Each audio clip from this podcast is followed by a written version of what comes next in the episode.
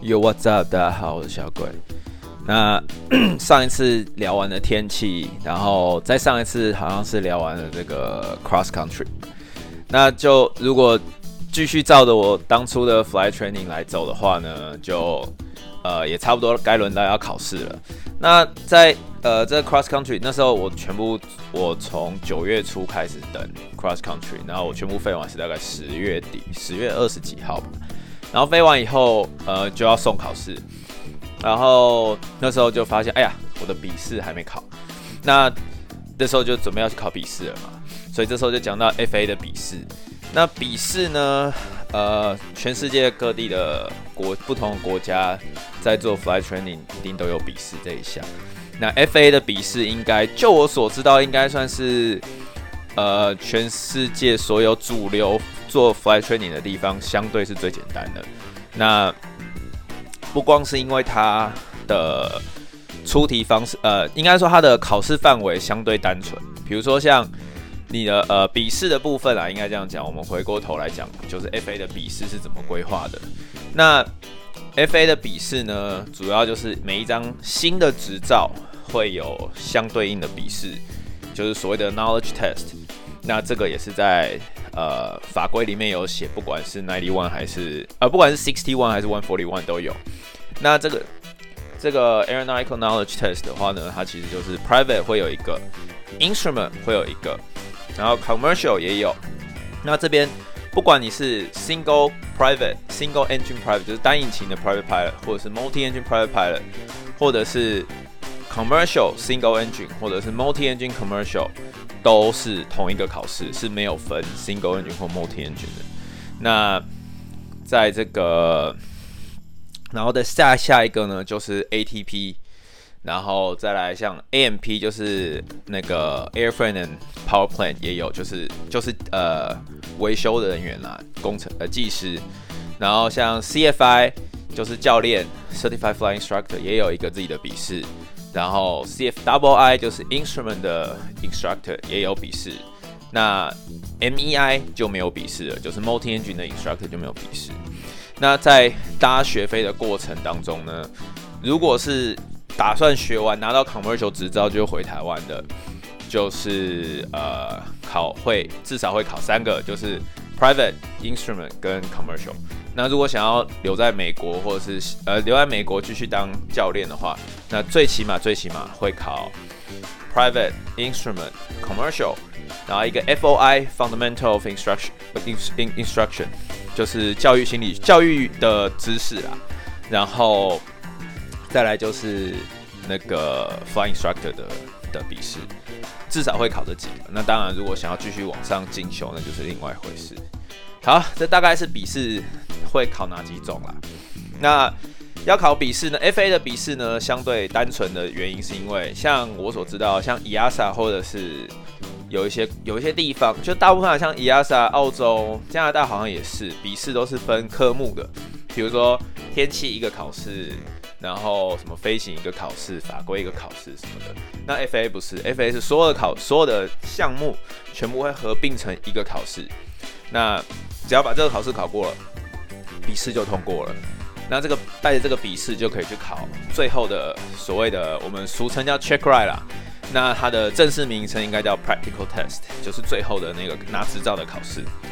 然后，好，所以那我个人是非常笔试苦手的人，就是从小没好好念书嘛，所以对我来说笔试是蛮痛苦的。虽然美国 FA 的笔试都有所谓的题库，就是呃有几个出版社他们都有出版自己的笔试的题库，那有的很准，有的还好。那这个等到大家去学飞的时候，自然就会知道。那比较有名的出版社就是一个是 ASA，那以前是 FA 授权的 official 的出版社，现在好像这个规定有点改了，我有点搞不太清楚是怎么样。然后再另外一个蛮有名，就是像 King School，然后两个很慈祥和蔼的，就是一对夫妻啊弄的。然后呃，Sporty 这个也很有名。然后再来大家最。最从呃，大家最最常用就是所谓的 Shepherd Air，那但是他们这这一家的题库非常之精准，那但是他们没有 private 的，那他们也是跟大家讲说啊，private 你去找一些免费的题库就可以了，这样。那其实 study 题库，把题库练熟，其实去考笔试基本上就没什么问题。那呃，每一个不同的考试可能有不同的出题数，像 private 的话，考试的时候是出六十题，那六十题满分一百分，只要考超过七十分，这个考试就通过了。哦，考试就通过了。那出呃。我那个我来讲一下我那个时候考笔试的流程好了。总而言之呢，就是准备好以后，那必须要透过你的 ground instructor，就是当初如果是 one for one 学校跟其实 sixty one 也是，sixty one 就是呃，应该说，one for one 跟 sixty one 都是你的 instructor，只要确认了你的 knowledge 是足够的，只要确认的 knowledge 是 efficient，这是是 sufficient 的，那他就可以签这个名。那是我们有个所谓的 endorsement。就他 endorse 这个学生，他认证这个学生是有这个能力去执行这个考试的。那刚刚 going instructor 是口误啦，其实不是 going instructor，只要是 going instructor，那只要是 instructor 就可以。但是这个 instructor 必须是知道并且了解你的 knowledge level 的，好，必须他必须要能够证明，他必须要能够认证你的 knowledge level。那像在我那个时候在 Hillsboro 的话是呃。基本上就是帮自己上 ground knowledge 的那个 instructor 可以签这个名。那在签名之前，他必须要让这个学生考一个自己 instructor 自己的考试。那通常是学校出，会有一个题库。那学生必须要考过这个试，然后做呃所谓的刚刚说的那些题库，然后呃至少要有三连续三个八十分以上。或者是连续两个九十分，这个 instructor 才会签这个名，说 OK，你可以去考试了。那我个人呢，就是我之前有提过，我在台湾有上上过上过补习班嘛，就是在很在出学飞前两年，那时候就很想先学一些 knowledge。那我当初上上的那个地方的 instructor，他们都是 FA 认证的 instructor，所以我后来决定要出发的时候，他们就再帮我考个试，然后他们觉得 OK。他们就把我的当初在台湾上课的课，每一都有课表，然后每一堂课上几小时，然后 instructor 都有在后面签名，就是教练都有在后面签名。那他们就给我这个单子，还有这个课表，然后认证，然后在台湾也帮我签了，就是这个 endorsement，然后让我一起带去美国飞行学校。那我在美国飞行学校就把这个资料拿给学校的 chief，然后 chief 看到以后，学校 chief 就 OK。所以按照法规，他可以，他就是给了我一半一半的时数。那呃，sixty one one forty one 各自有不同的规定。sixty one 其实并没有要求，就是最基本的执飞行员执照这个法规，其实并没有要求要上了多少多少的的地面课程。其实只要 instructor 有。有确认过这个学生有有足够的知识，然后有给他过 ground instruction 就可以了。那 one forty one 就不一样了。那 Hillsboro 是一次比较最最标准的141，那也就是三十五个小时。那所以那时候学校的 chief 就给了我十七点五个小时。那剩下的十七点五个小时，他就要让我们用我们每一堂出去飞的前后的 briefing 跟 debriefing。就是我们呃，我不知道中文叫什么，欸，简单说就是我们飞行前会有一个简报，就是教练跟学生会在准备的地方，然后讨论今天要上什么课，今天要怎么飞，我们今天的路线会长什么样子，今天天气如何啊，今天有哪些科目啊，这个飞机是哪一台啊，我们要注意的地方啊，这东西啊，就是我们起飞前的 briefing，然后 debriefing 中文好像叫什么归训，是不是？就是呃。飞回来了，我们就会讨论说，哎，今天飞得怎么样啊？那有没有哪些地方要加强？有没有哪些地方做得很好，要继续保持，或诸如此类的事情？那有没有什么问题想要问？这个就是 briefing 跟 debriefing。那那个时候，我们都大部分 debrief briefing 跟 debriefing 大概都是半小时，半小时。所以每一堂飞出去，大概就会有接接近一小时或是一小时的这个 briefing 时间。那 chief 就说，这个 briefing 时间可以算到我的地面课程。所以就等于说我不用上地面课，那我也用这个方法就拿了台湾的这个 endorsement 就直接去考试了。好，那首先要先上过这个课程，然后呃首先所以总而言之就是要先上过地面课，然后呃老师认证就教练认证这个学生的知识的等级的的水准够不够，然后呢他签了这个 endorsement，然后学生就可以带着这个 endorsement，然后跟那 one forty one 可能还有那个 ground class 的毕业的就结训的的这个成的这个证书，然后拿去呃去考试。那考试的时候，我们那个那个时候呢，现在跟那个时候不太一样。那个时候呢，其实就是跑去有呃考试的地方，FA 有有有认证一些地方。那 Hillsboro 内校内有自己的，那不远处也有一个可以考试的的地方。那考试的地方呢，都是 FA 认证，然后呃必须要有一个独立的空间，然后要有监视录音，然后要有，然后要有。呃，规定的制式的电脑设备，然后，然后要有呃提供那些考试的的器具，然后他们的电脑都可以连线到考试的那个资料库里面去。那在 Hillsboro 的话呢，就是说就是跑去 Dispatch 跟跟他们说啊，我要报名那个笔试，然后就缴钱。那那个时候约莫是一百，我忘记是一百一还是多少了。那这个价钱每一周每一个城市。每一个机构收的费用可能都不太一样。那总之缴了费，报了名，然后就可以跑去呃登记，说我要在几月几号考试。那那个时候我记得还蛮塞车的，所以要等蛮久。那总而言之，报完名，报完名，然后就可以去考试。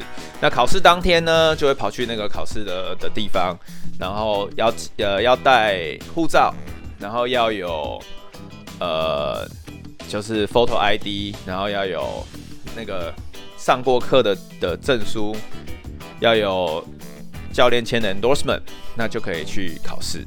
那那个时，那现在呢就不太一样。现在呢是他们呃，FA 在二零一九年左右把这个考试全部统一成一个系统，那就是他们这个系统是呃一个 PS 叫 PSI 的公司在 maintain 的。那这个是以前的考笔试归笔试，那笔试考完以后会拿到成绩单，那这个成绩单，呃，是一张纸，那上面会有考试成绩，然后会有错了哪些题目的扣，这个我这个我等下再介绍。那这张单子一定要收好，因为一旦弄不见，补发最起码那时候我不知道其他州，但是在 Oregon。最补发最起码都三个礼拜以上，等于说，如果我拿到了最后的 check ride 的时间，结果考试的时候发现我没有这张单子，那就完蛋了，那真的是就等到天荒地老。那现二零一九年应该是二零一九年，我没记错啦。二零一九年的时候，FA 把这规定改掉了，它变说这个系统是直接在线上，你可以在线上预约，然后在线上选择你要在哪一个考试的地方考试，线上付款，然后。它，然后这个系统呢，必须要先注册。这个系统很棒的地方就是，它把，呃，我们在 check ride 的时候，我们必须要登入一个系统叫 IACRA。那 IACRA 这个系统呢，是所有人，呃，只要在美国学飞，你都会遇到的一个系统，因为这个系统是跟你的那个执照是考执呃考试的执照是绑在一起的。那这个全名，我现在要想一想。这个这个其实这个名字还蛮蛮绕舌的，我个人是觉得。那 IACRA 这个系统的一个重点呢，啊，它的全名叫 Integrated Airman Certification and Rating Application。简单来说呢，就是它是一个这个这个网，这是一个网站，大家有兴趣可以去看，是它的拼法叫 I A C R A，好，I A C R A IACRA。那这个这个东西，这个网站呢，你。所有呃学费人都必须要有一个账号在上面。那申请完账号以后呢，他会给你一个 code，叫 FTN code，就 Flight Training Number。这个 Flight Training Number 会跟着这个，会跟着学生走一辈子。所以包含以后呃选拿到 CPL 变成 ATP 拿 Type Rating 都是同一个，都是同一个扣。那以前呢，这个扣呢跟笔试呢算是没有直接关系，就是笔试的成绩单上会有这个扣可是。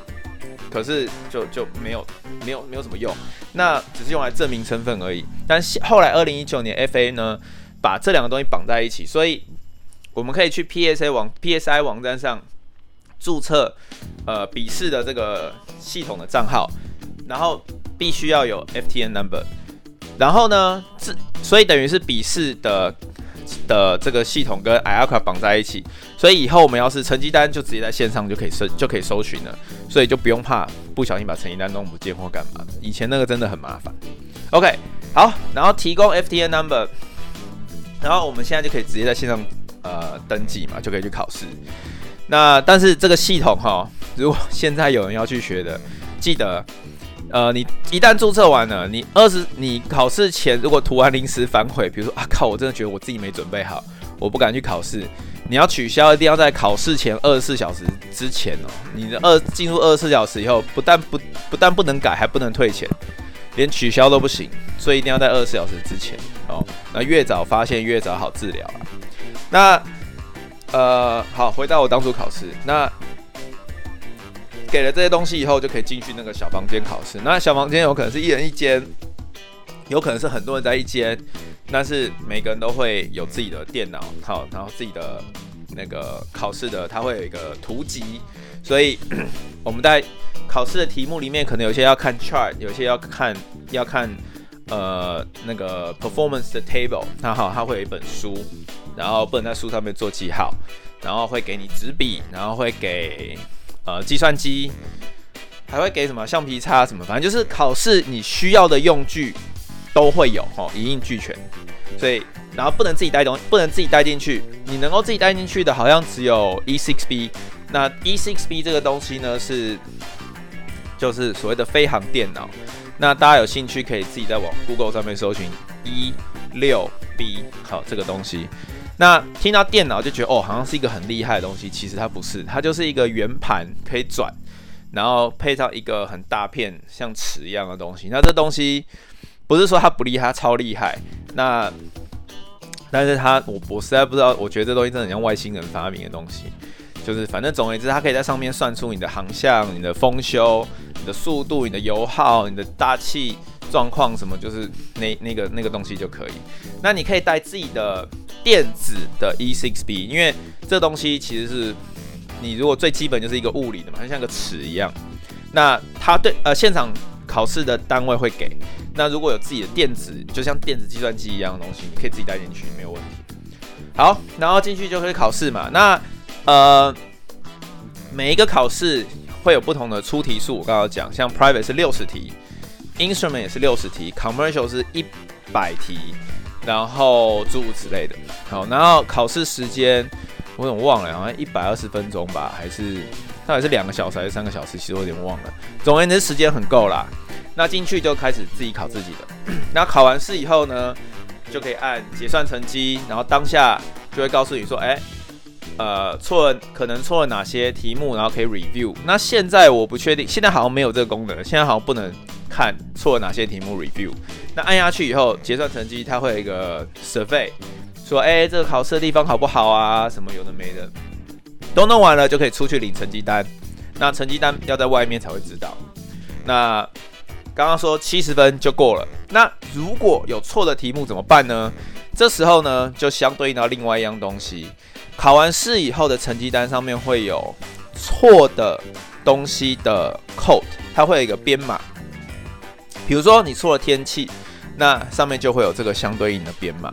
那如果你错了，呃，比如说飞机的东西，那上面就会有相对应的编码。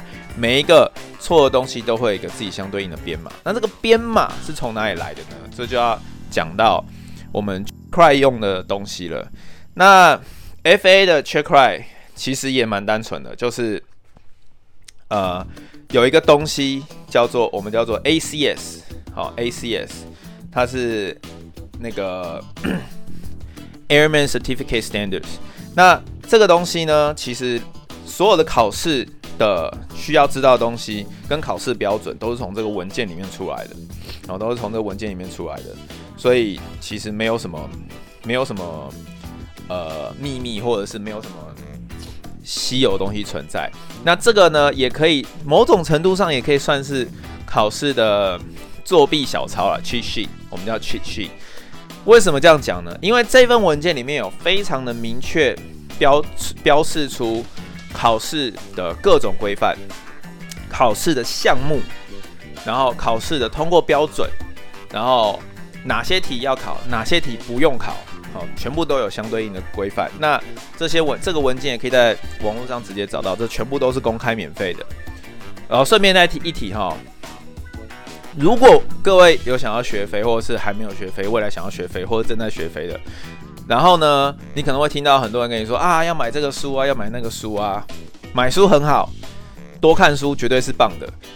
但是呢，如果因你因为经济比较拮据，或者是呃比较不暂时不想要花这些钱而烦恼，那我必须要告诉各位，所有我不知道其他国家，但是以 FAA 而言，今天想要学飞，你所有学飞的文件、书，全部啊的图表、chart、航图，全部都不用钱，OK。必须要再次强调，全部都不用钱，因为我已经听到蛮多人跟我反映说，哎呀，要买这个书，要不要买啊？他他觉得有点烦啊，可能是还是学生，刚很有兴趣想学，但是又不知道该不该花这个钱，可以不用花。那当然，我不是要不是要断人家财路，我觉得，因为如果你要买的话。用买的书通常都有一些特异功能，比如说像最流行就是所谓的 Jepson 的书。那 Jepson 的书呢，其实就是从 FA 的我们叫 P Hack，就 Pilot Handbook of Aeronautical Knowledge 这一本书来的。那这一本书就是学飞的圣经，基本上什么什么知识都有。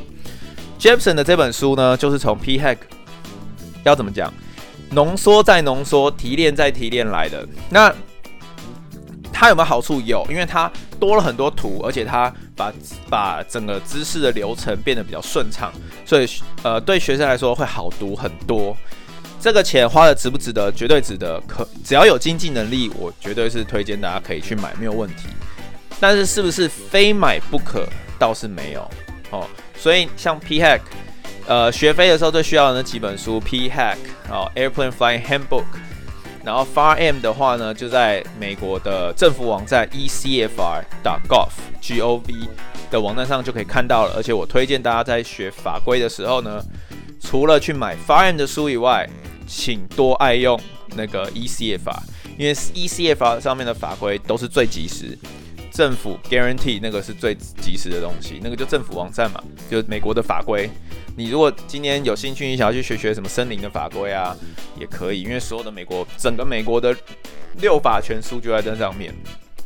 OK，所以 呃，回到刚刚说 ACS 哈，那 ACS 也是一样，在 Google 上面输入 FA Pilot ACS，或者是呃 Private Private Pilot ACS，你就可以找到，也应该都是第一个搜寻结果。那拿到 ACS 以后呢，你就会看到 ACS 里面的这些资料。那我刚刚提到，就是当笔试如果考考错了，哈，做错题目，就可以在里面看到呃相对应的 code。举个例来说，好，举个例来说，呃，ACS 我 ACS 我在找时间再详细介绍了。那现在就是大概带过。那第一个考试的项，就是第一个要考试的范围内容，好，我们叫做 Pre-flight Preparation。那它的 task，它每有每一个大项目里面有不同的 task，不同的任务。那第一个 task 叫做 pilot qualifications 哦，就是飞行员的的资格认证，真的不知道怎这怎么翻译。那看到 task 下面呢，就会有什么 references，就是代表说，诶，它这个里面的资料是从哪里来的。在下面就会看到什么 knowledge，那这个 knowledge 呢，就是笔试的东西了，所以会看到像什么 P A I。呃，P A 点 I 点 A 点 K one，那意思就是说是这个 private 呃 private pilot airman，然后 knowledge one，好，它上面就会出现这个 code。那这个里面这个 A K one 是什么呢？是 certification requirements、recent flight experience and 呃 record keeping。所以就是说啊，如果你有相对的相对应的笔试题目答错了，你的最后的成绩单上面就会出现这一行，就是这个 code，好，这个 code 就会告诉你说，哎。这一题错了，然后呢，当你拿了这个笔试成绩单去，呃，回到找你的教练的时候，你的教练就必须要帮你去 review 好这个知识的项目，然后确定，哎，你你的知识没有问题了，他就会帮你签另外一个 endorsement，就是他有就是有 review deficient 的 knowledge test items，那。最后你去考 practical test，就是 checkride 的时候，你必须也要带这个 endorsement 去。然后在 checkride 的时候呢，你的考试的考帮你考试的考官，我们叫呃 DPE 哦。那这个考试这个考试人呢，也必须要 review，就是要考这个是考试范围之一，他必须要考哦，这个学生是不是这个 applicant 是不是？考当初 knowledge 错了这一题，那他现在是不是了解了这个东西？这都是考试范围。那这就是 knowledge test 的的重点。那 knowledge test 呢？这东西呢，其实我们常常都在开玩笑说，knowledge test 考得烂或考得好，其实跟你的 knowledge 好不好，其实不是直没有直接正成正比的关系，是因为考笔试其实就算是 FA，其实也是他他出很多题目或是语义。真的是都很绕舌了，真的都很奇怪，所以很多人也是常常是看错题目或干嘛。我不知道这跟英文好不好有没有有没有关系，但是很多英语母语的人也是考得乱七八糟的。好，那当然考越高越好啦，因为考越高代表诶、相不管怎么说，相对应的知识量一定是有的。然后缺块的时候也比较不会被找麻烦。就是考考官也会比较舒服啦。你如果带一个什么七十分的成绩单，上面一堆扣，那考那个 DP 也 review 完这些扣，可能一个小时、两个小时都过去了。那整个 check cry oral 可能就是口试也才两个小时，就是对他也会觉得很烦，你也会觉得很痛苦。那笔试我当然是建议大家能高就高，那真的不能高也没关系，考得不高也没关系，也不用气馁。OK，好，哇，光这个笔试就讲了快半个小时，要求哦。好，笔试考完了，好，笔试考完了。那那个时候，我其实也忘了我考几分了，我记得还还可以啊，勉强。那笔试考完以后呢，就是把这个资料呢，呃，就是留着。然后这时候，我的教练呢也会觉得，哎、还可以啊。那就是课都上完了，该弄的也都行了，他就觉得，哎、可以送考试。那我们呢就会送，呃，送考试，就是校内的最后一个考试。那很久很久以前我讲过，就是，呃。通常 One Forty One 的飞行学校，One Forty One 就是飞行学校嘛。那飞行学校呢，都会有所谓的 Stage Check，或者是呃 Progress Check，随便怎么叫，随便怎么叫啦。简单来说，就是像以前我们在念书的时候的段考一样，就是我先学一张 Private Pilot 的的的东西，那学校会有 Checkpoint，就是哎、你学到这个地方了，那我们要做个检视，看呃，就是考个试。然后看一下，哎，我们这个 training 有没有什么问题？那有没有什么地方是其实是没学好、搞不懂的？那我们再加强。好，这个 progress check。那呃，有些学校每个学校有不同的称呼啦。那像 Hillsboro 的在最后一个考试叫 EOC，End of Course，就是整个 training 的最后一个考试就会叫做 EOC。那这个时候我就被送 EOC，然后就等着考试。那上一次上一集有讲，就是天气很烂嘛。对，我被送考试的时候是十月底，那时候天气已经烂到一个，唉，就是就是真的不知道该说什么。然后，所以呢，十月底我们就非常心无悬念的跑去跑去 enjoy 我们的那个感恩节了。好，这个就跟飞行一点关系都没有。那美国的美国十月底开始到十一月。呃，底这段时间，基本上就是所谓的，应该说十月底一路到呃一月初、一月中，就是所谓的购物季。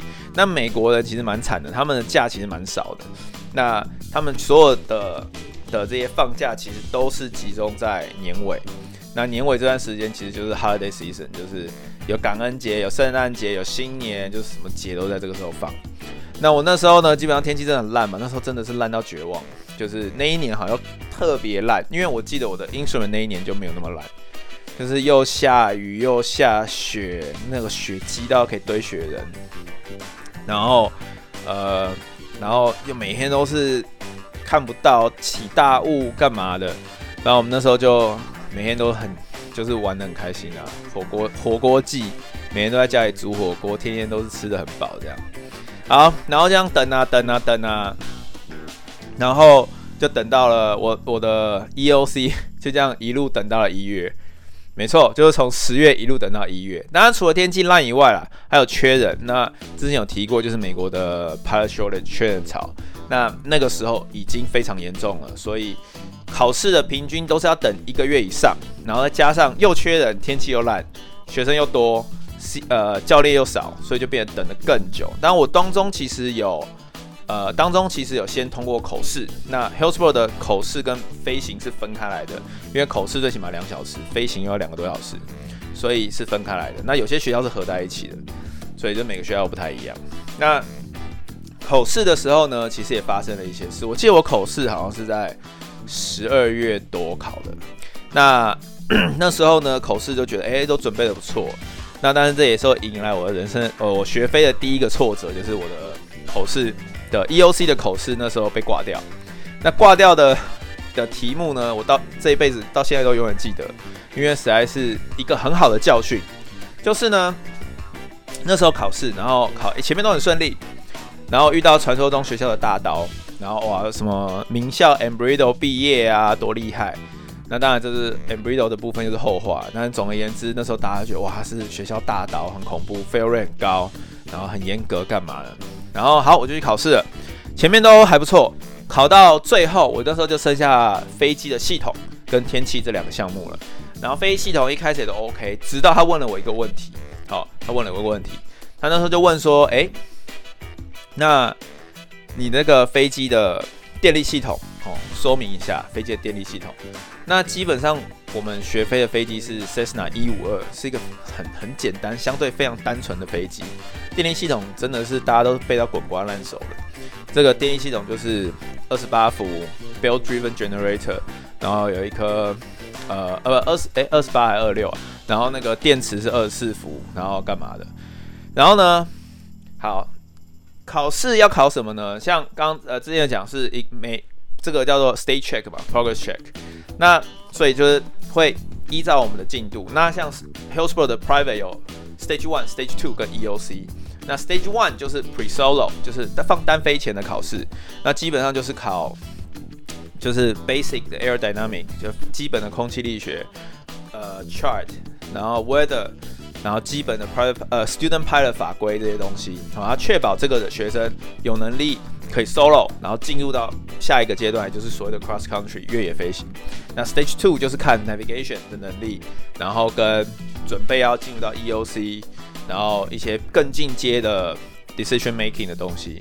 EOC 就是全考，好，全考，所以我们要考 pre-fly，我们要考呃，我们要考。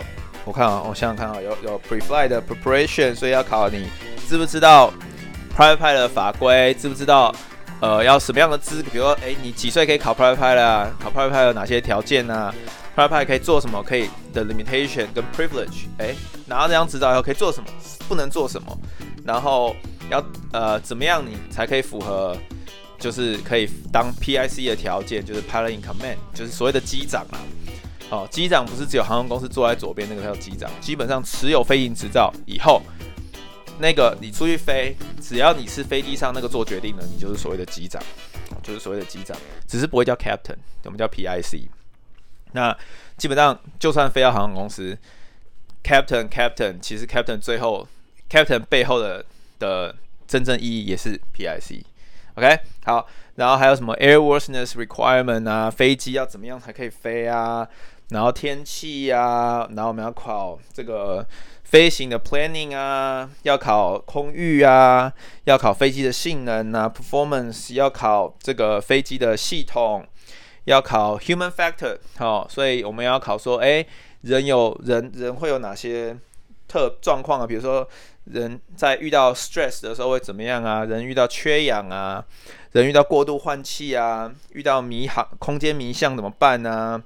然后，呃，就是比如用药，哈、身为一个飞行员，你可以用哪些药，不能用哪些药？如果你用了药，你能不能飞？有哪些条有哪些条件，哈、之类的。啊，或者是比如说喝酒也是，诶，喝酒的规定是什么？那多久以前不能喝？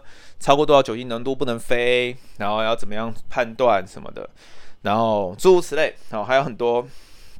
然后还有飞行的科目啊，呃，飞行科目通常不会在口试的时候问啊，但是就是会问这些东西。那他问到，好，回到我的考试，他问到我系统，他就说，哼，这那个飞机并没有二十八伏这一项。那我想说，我听到这个时候，我整个傻眼，我想说，哈，这是这全地球人都知道的事情吧？就像我那时候心里这样想，我想说，这不是一个 common，这不是 common knowledge 吗？就是很基本的，因为一五二的这个 Cessna 一五二的电力系统真的没什么好特别特别提的，就是很很基本的一个飞机。他就把我这挂了。他说：“他说你你打开你的你的 POH，就是我们飞机的使用说明书。那打开了以后，他说你翻到电力系统，结果一打开一看，靠，第一段，因为通常第一段就是它会有 system description，就介绍这个电力系统。第一段通常都是很就是介介绍一个大概，他真的没写二十八伏这个东西。然后当下我就完全百口莫辩，然后我不知道该怎么办。然后我想说不可能啊，这书我已经翻烂了，怎么可能没有？”然后，但是好，总呃，先先讲那时候发生什么事。然后呢，我就被挂了。然后他就说啊，那那不好意思，今天就是 fail。然后你回去，然后再 reschedule 这样。那然后天气的话，等你 recheck 的时候再一起考，因为那天已经考了三个多小时了。然后好，就这样结束了考试回去。然后那时候觉得啊，天哪，我怎么会被挂掉？那时候觉得很挫折。然后回去跟朋友讲，跟室友讲，大家都觉得不可思议，这怎么可能？然后结果我打开书给大家看，大家说：“哎，看真的没有二十八伏哎，那大家的二十八伏到底从哪里来的？”那当然啦，这时候呢就讲到我学到了什么教训。那后来呢，这件事情就一直当天我就觉得啊很沮丧。第二天，我的室友去跟一模一样的考的的的人考试，结果当天晚上我们两个就在书上面发现一件事情，是我室友先找到的。他发现他的书上有。二十八伏，所以我们两个的书内容是不一样的。问题是，这个根本就不 make sense，因为所有的书都是认证过的，就是官方授权的说明书，就是 Cessna 认证、FA 认证的飞机标准使用说明书，上面的资料是绝对是可相信的的官方答案，所以没道理资料会写不一样。我们两个是一模一样的飞机，同一个型号，因为它没什么别的太多型号。所以不太会发生这个事情，直到后来我们看到了飞那个说明书的右下角的日期，我们才恍然大悟。好，同一本书，一模一样的飞机，居然这一页的修订日期是不同的。这是我学到的第一个重要的教训，就是后来才知道，就是后来学到后来才发现。所有的这些书，不管是什么飞机的说明书都一样。你从 Cessna 一五二一路飞到七三七，波音七三七，飞到七七七、七五七、七六七、七八七，随便你什么七，或者 Airbus 随便你删什么东西都一样。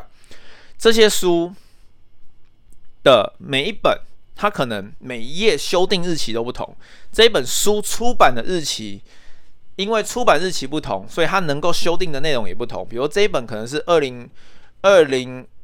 二零年的一月出的，另隔壁那一本是二零二零年的八月出的，中间四月的时候有修订一个内容，结果八月这一本有更新，一月那一本没有，所以就变两本书内容是不一样的，就会发生这种事情，所以我们才发现，靠，原来有这种事情，那时候都不懂，然后那怎么办？那他在哪里发现？那他除了在那里发现以外，我们就想说，那这本书上一定还有哪里有别的地方有写这个二十八伏。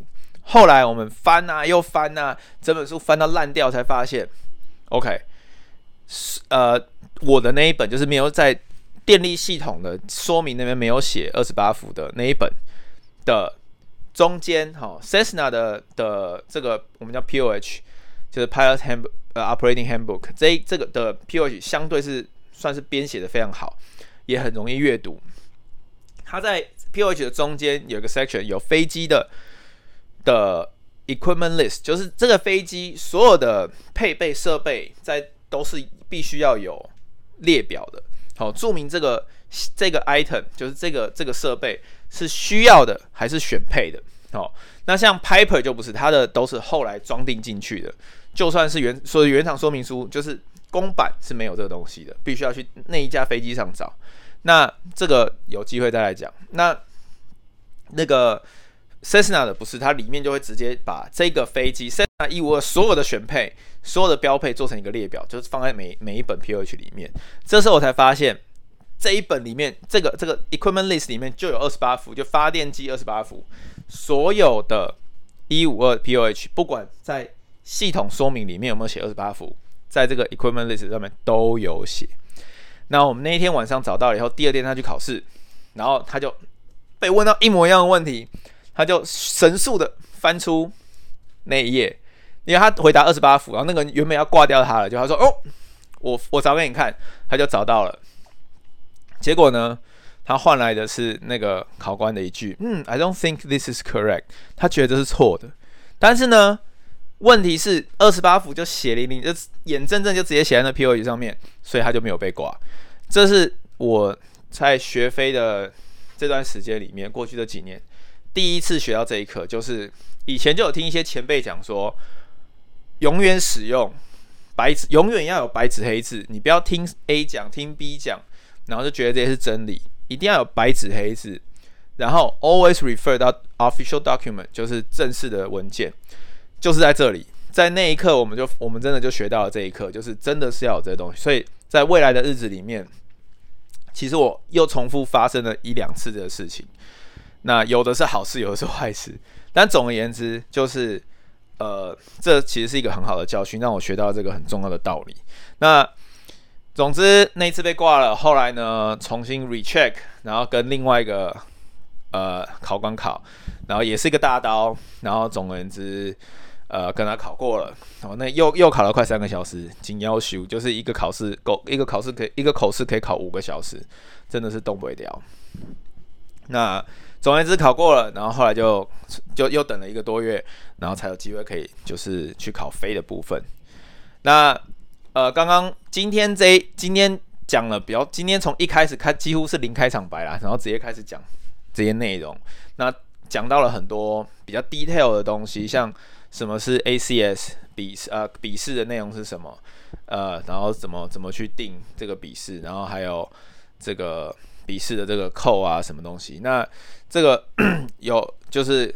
我觉得是可能要独立录一集，就是专门在介绍这些东西。那总而言之，给接下来要去学飞的人讲说，就是首先，好，首先这些学飞的时候所要看的书，这些东西全部都是 FA 公开的文件，OK，公开的文件。所以呢，花钱买的书可买可参可以看，但是呢，永远不要忘了回头去看这些真正的官方文件。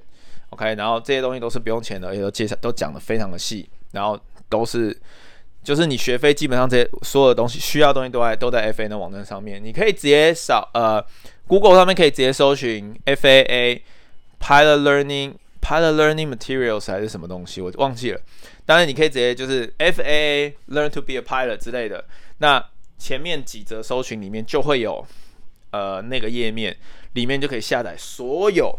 好，需要的书，那一样。如果你需要航图的话，你也可以直接搜寻 FAA 呃 Sectional Chart 或者 FAA and Route Chart，就是 IF 呃 IFR 的的东西，I 呃 Instrument Fly 用的东西，这都是可以直接搜寻的，好，都是可以直接搜寻的。然后再来笔试啊，就是不要忘记需要 IACRA 的账号，好，然后需要有呃 FTN Number，然后你需要去 PSI 上面注册。然后考试月末是一百多块钱，现在还是一百多块钱。我四月、呃三月、四月考的时候还是一百多块钱。然后呃可以去注册，然后记得二十四小时前，如果要反悔，二十四小时前就要反悔，不然钱就没了。然后考试呃尽量能考高就考高，真的考不高也没关系，不要气馁。回来把那些扣好，那些每一个错误的题目的扣好好的看一看，复习。去就是就是拍 Good pilots always learning，所以错了，我们就是把这个东西记得，然后就 knowledge 会更好。所以又没有就是这种小失败是没有什么问题的。啊，没考过低于七十分，其实我觉得低于七分是不不不太容易啦。但是如果真的低了，那也没关系，就是 review 嘛，就是 review 嘛，就是可可惜的那一百多块钱。但是诶，说不定因就是因为这个失败，所以就是这个 private pilot 这个 knowledge 就学得更更扎实，就不是更好。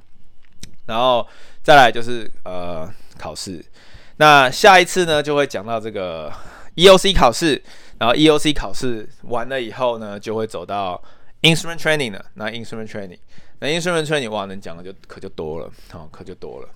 好啦，那就这样了。今天就是的知识量稍微大了点，那就是希望是对大家有点帮助啦。OK，拜。